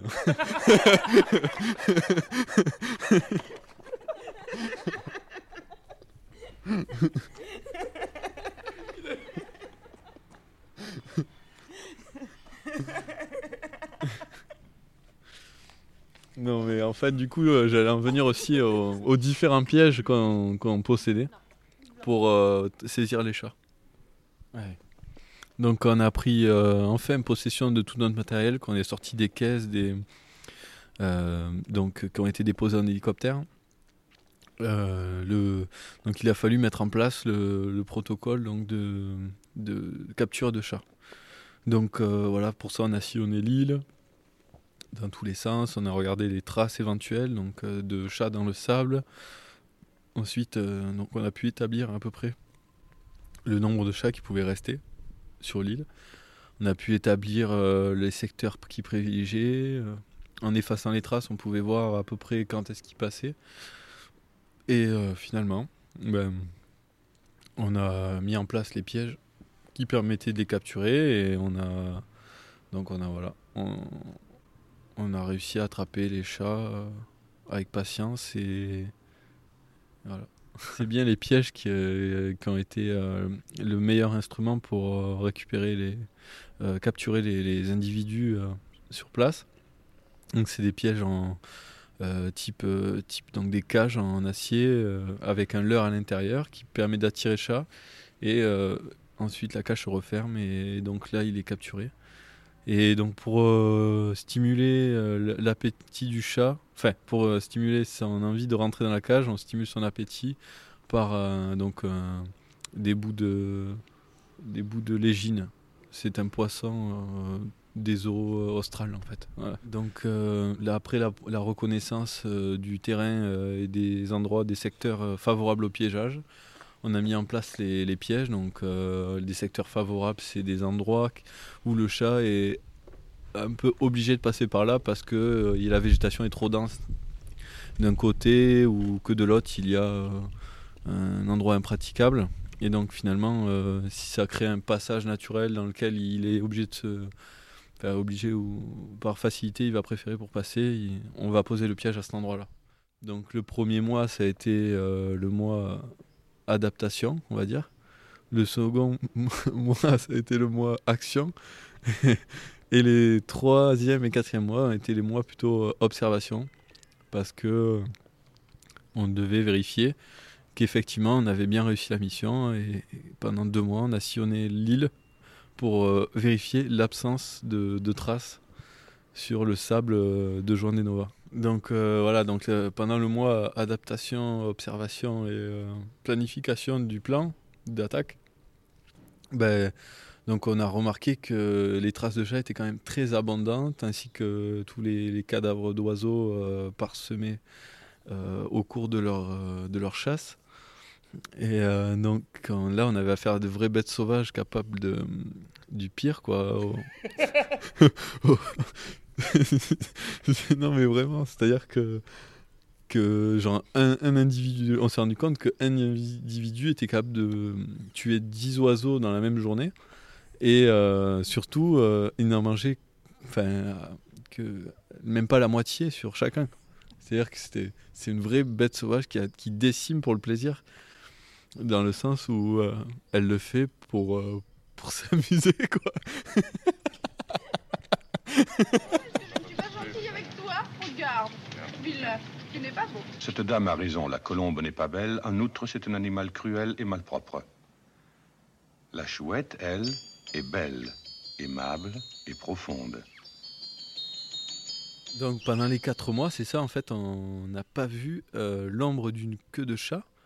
Parce que euh, ils sont hyper discrets et finalement euh, on a compris plus tard que pour économiser l'eau, euh, qui était la ressource la plus, euh, la plus rare sur l'île, l'eau douce, ben, ils étaient obligés de vivre la nuit parce que le jour, ben, il y avait sûrement trop de soleil et qui risquait de se dessécher. C'est là qu'on a, décidé de passer dans une vie nocturne plutôt que diurne. Et on a dû donc bouleverser notre cycle vital et passer en mode nocturne, donc voilà, et vivre la nuit. On déjeunait donc le soir à 7h et euh, on se levait le... Non, enfin, on déjeunait le soir à 7h, c'est ça, petit déjeuner. Et ensuite, euh, on se couchait le matin à, à 3-4 heures, quoi. On est passé sur le rythme, mais pas pendant la durée totale de la, de la mission. C'était juste pour essayer d'avoir plus de chances de les, de les, de les croiser. Et donc, euh, c'est là qu'on a pu quand même faire les, premières observations euh, de chats, donc, euh, grâce à des, donc des, lampes, des lampes classiques, j'ai envie de dire, mais avec des phares puissants, capables d'éblouir les, d'éblouir les, individus.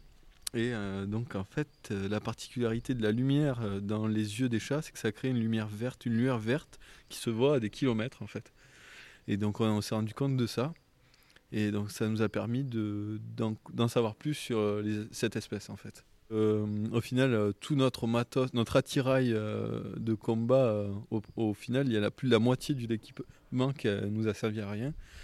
Et ça, on pouvait pas le savoir en fait. hein. Donc c'est là où, toujours dans une mission, de toute façon, ça se passe jamais comme on veut.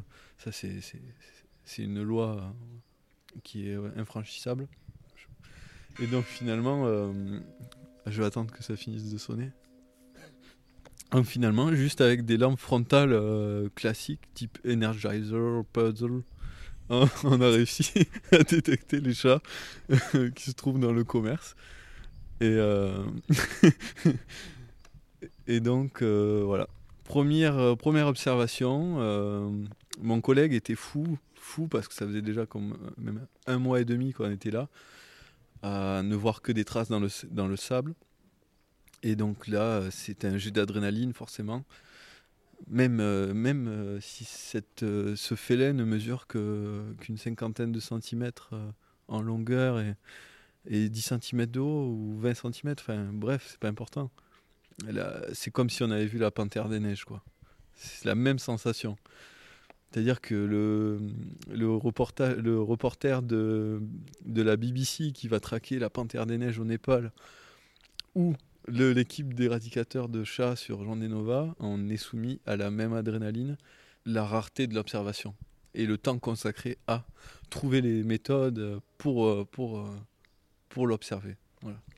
Donc euh, sur le coup, sur le coup, on est l'observation du chat, on est soumis à un, silence le plus total pour, pour que l'observation puisse durer le plus longtemps possible, qu'on apprenne le plus sur l'animal et euh, qu'on soit capable ensuite de, de l'anticiper quoi. C'est ça le maître mot, c'est l'anticipation.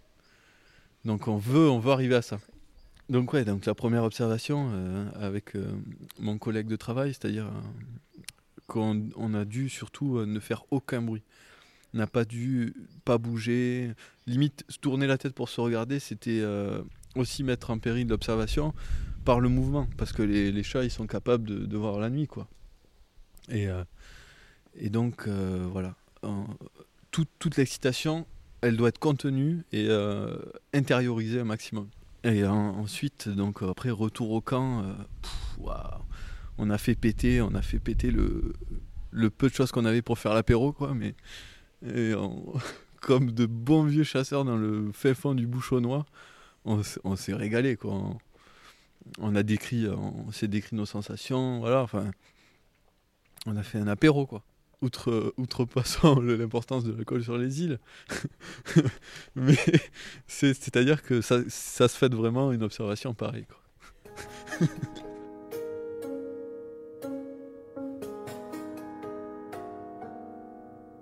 Donc, euh, on avait suffisamment appris sur, ces, es- sur cette espèce de charret qui correspond en tout point physiologique et physiomorphique à un chat domestique, mais qui en fait n'en est pas un.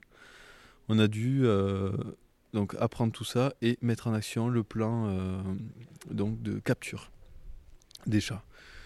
Donc euh, la capture des chats, ça a été un moment d'installation. On a trouvé les spots idéaux pour proposer des pièges. Où donc on a débattu quand même pendant un certain moment sur est-ce que euh, cette branche on devrait la poser dans une certaine position ou dans une autre qui allait favoriser le passage du chat ou pas? Notre job a été de canaliser les mouvements du chat dans des goulots d'étranglement qui sont pourvus de pièges et qui mènent au succès de capture des individus sur l'île. Donc, euh, donc le jour est venu où, en faisant notre tournée quotidienne des pièges, où euh, un des pièges n'était pas vide. Parce que sur les 120 pièges posés sur l'île, un, pour cette fois-ci, avait capturé un, un animal. Donc il a fallu d'abord confirmer que ça soit un chat. Il faut pas, faut pas non plus se méprendre euh, sur l'identité de la capture parce que on pourrait faire une erreur.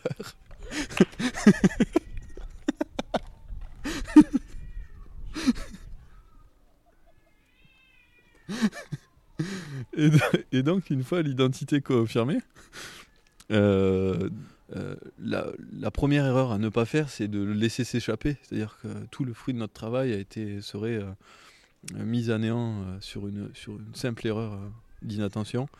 Donc l'attention est focalisée sur la bête à 200%. Et donc la, la- la première chose à faire a été de, de l'abattre, tout simplement. Tout simplement parce qu'il n'y a pas d'autre solution en fait. On a tout pensé, on a pensé à la stérilisation, on a pensé à capturer, les évacuer vivants. Enfin, tout- toutes ces alternatives sont infructueuses et, euh, et en fait ne sont pas des solutions.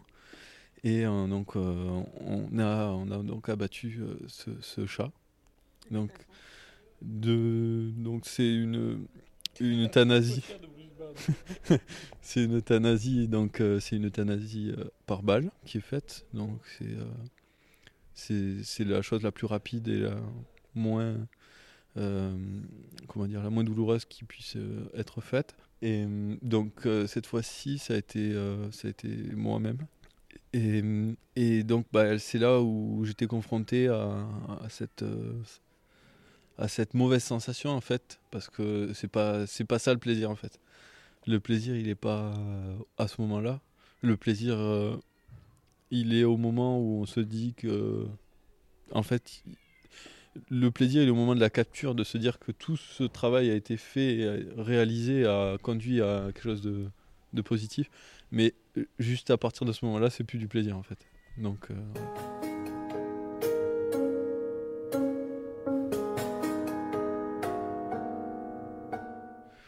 le nombre d'individus sur l'île était inconnu au départ. On a dû l'estimer entre nous pour savoir si c'était possible ou pas.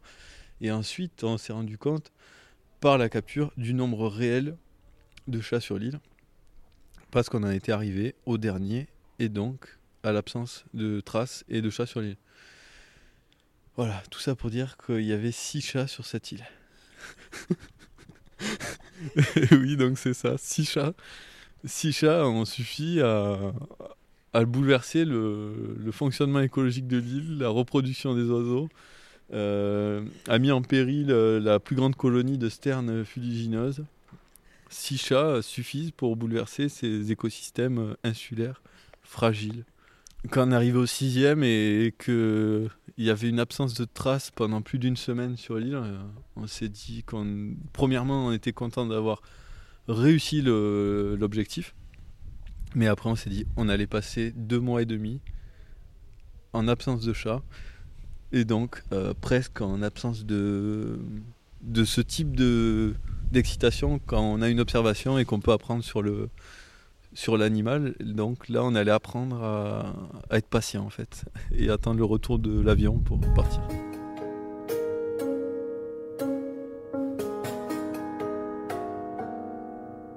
Donc euh, voilà, les deux mois qu'on suivi, euh, les deux mois qu'on suivi, c'était euh, des tournées de l'île. Donc on a sillonné des secteurs pendant tous les jours, pendant ces deux mois-là. Et ensuite, ben, une fois qu'on avait fait ça, un peu d'entretien de matériel. Et ensuite, ce qu'on appelle de la vie, de vie sur base. Donc entretenir les liens sociaux entre les membres de notre mission et les, les militaires de l'île. Donc ben, concrètement, ça veut dire euh, qu'en gros, on allait manger avec eux, on se faisait euh, des après-midi, euh, sensibilisation à la nature, et en échange, ils nous montraient par exemple comment tirer avec une arme, ou, ou voilà, ça c'est du social quoi. non, non, en fait, il y avait une télé, il y avait une télé, y avait une télé dans, dans le camp militaire, et on a pu suivre tous les JO de merde, comment ça s'appelle cette île? Bah du Brésil quoi. bon, des bons moments de détente quoi.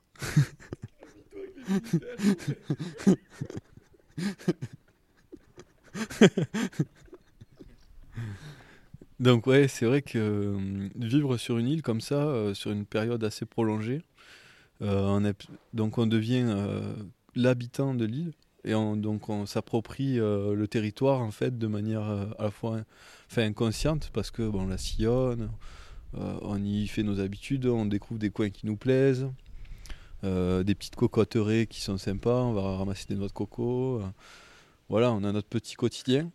Et au moment du départ, ça tombe aussi sur un moment de, de relève, donc de détachement militaire. Et donc c'est un peu des nouvelles personnes qui viennent et qui prennent le relais et la place. Et en fait, on, se sent un peu déraciné, délogé, alors que ça fait seulement 4 mois qu'on est là.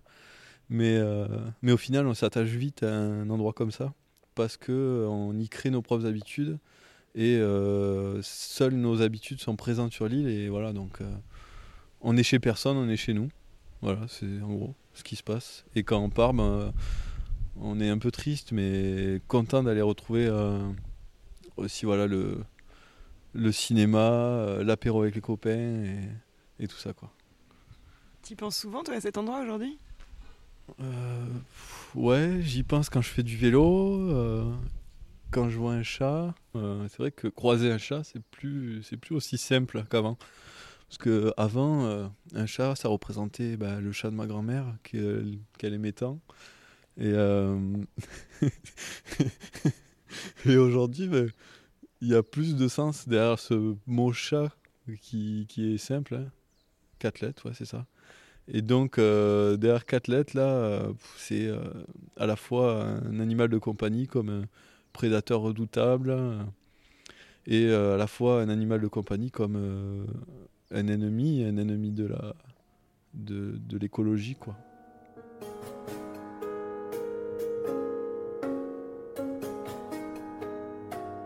Six chats ont suffi à, bouleverser le, le fonctionnement écologique de l'île, la reproduction des oiseaux, euh, a mis en péril euh, la plus grande colonie de sternes fuligineuses. Six chats suffisent pour bouleverser ces écosystèmes insulaires fragiles.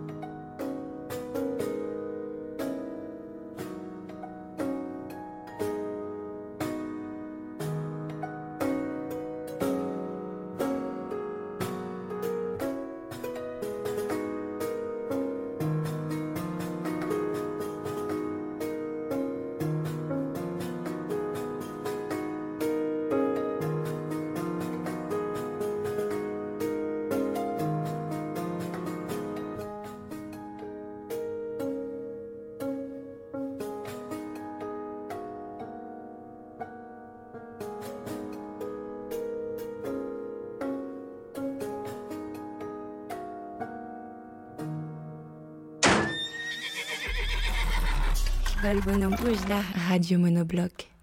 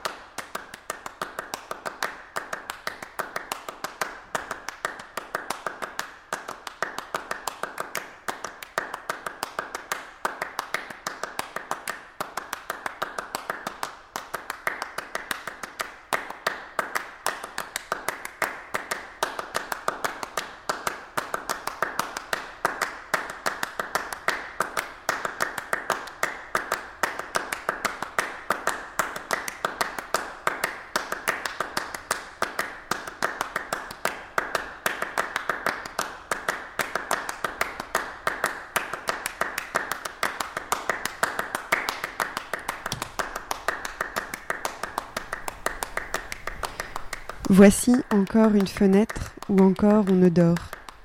Peut-être on boit du vin, peut-être on est assis, ou simplement ils sont deux qui ne défont pas leurs mains. Dans chaque maison, amis, il y a une fenêtre ainsi. Cri des ruptures et des rencontres, c'est toi, fenêtre, dans la nuit. Peut-être centaines de chandelles, peut-être trois chandelles. Non, point de repos pour mon esprit. Dans ma maison, il en fut toujours ainsi. Ami, pour la maison sans sommeil, pour la fenêtre éclairée. Il est 20h, ou presque, dans deux minutes. Comme chaque soir, nous ouvrons les fenêtres et posons les micros sur les rebords, pour avoir les mains libres bien sûr, et pour vous rendre vos oreilles, comme aurait dit Massamba Gay. Demain, nous reviendrons à 19h pour une heure, jusqu'à 20h, et ouvrir les fenêtres, importance de ces rendez-vous. N'hésitez pas, encore une fois, à nous envoyer des choses à l'adresse radiomonobloc.gmail.com. Merci à tous ceux qui nous ont envoyé des sons, des bruits, de la musique, des voix, des sons, des bruits, de la musique, des voix, des sons, des bruits, de la musique. Vous nous avez compris Merci. Nous allons donc poser nos micros. Prenez soin de vous. Il est presque 20h. À demain.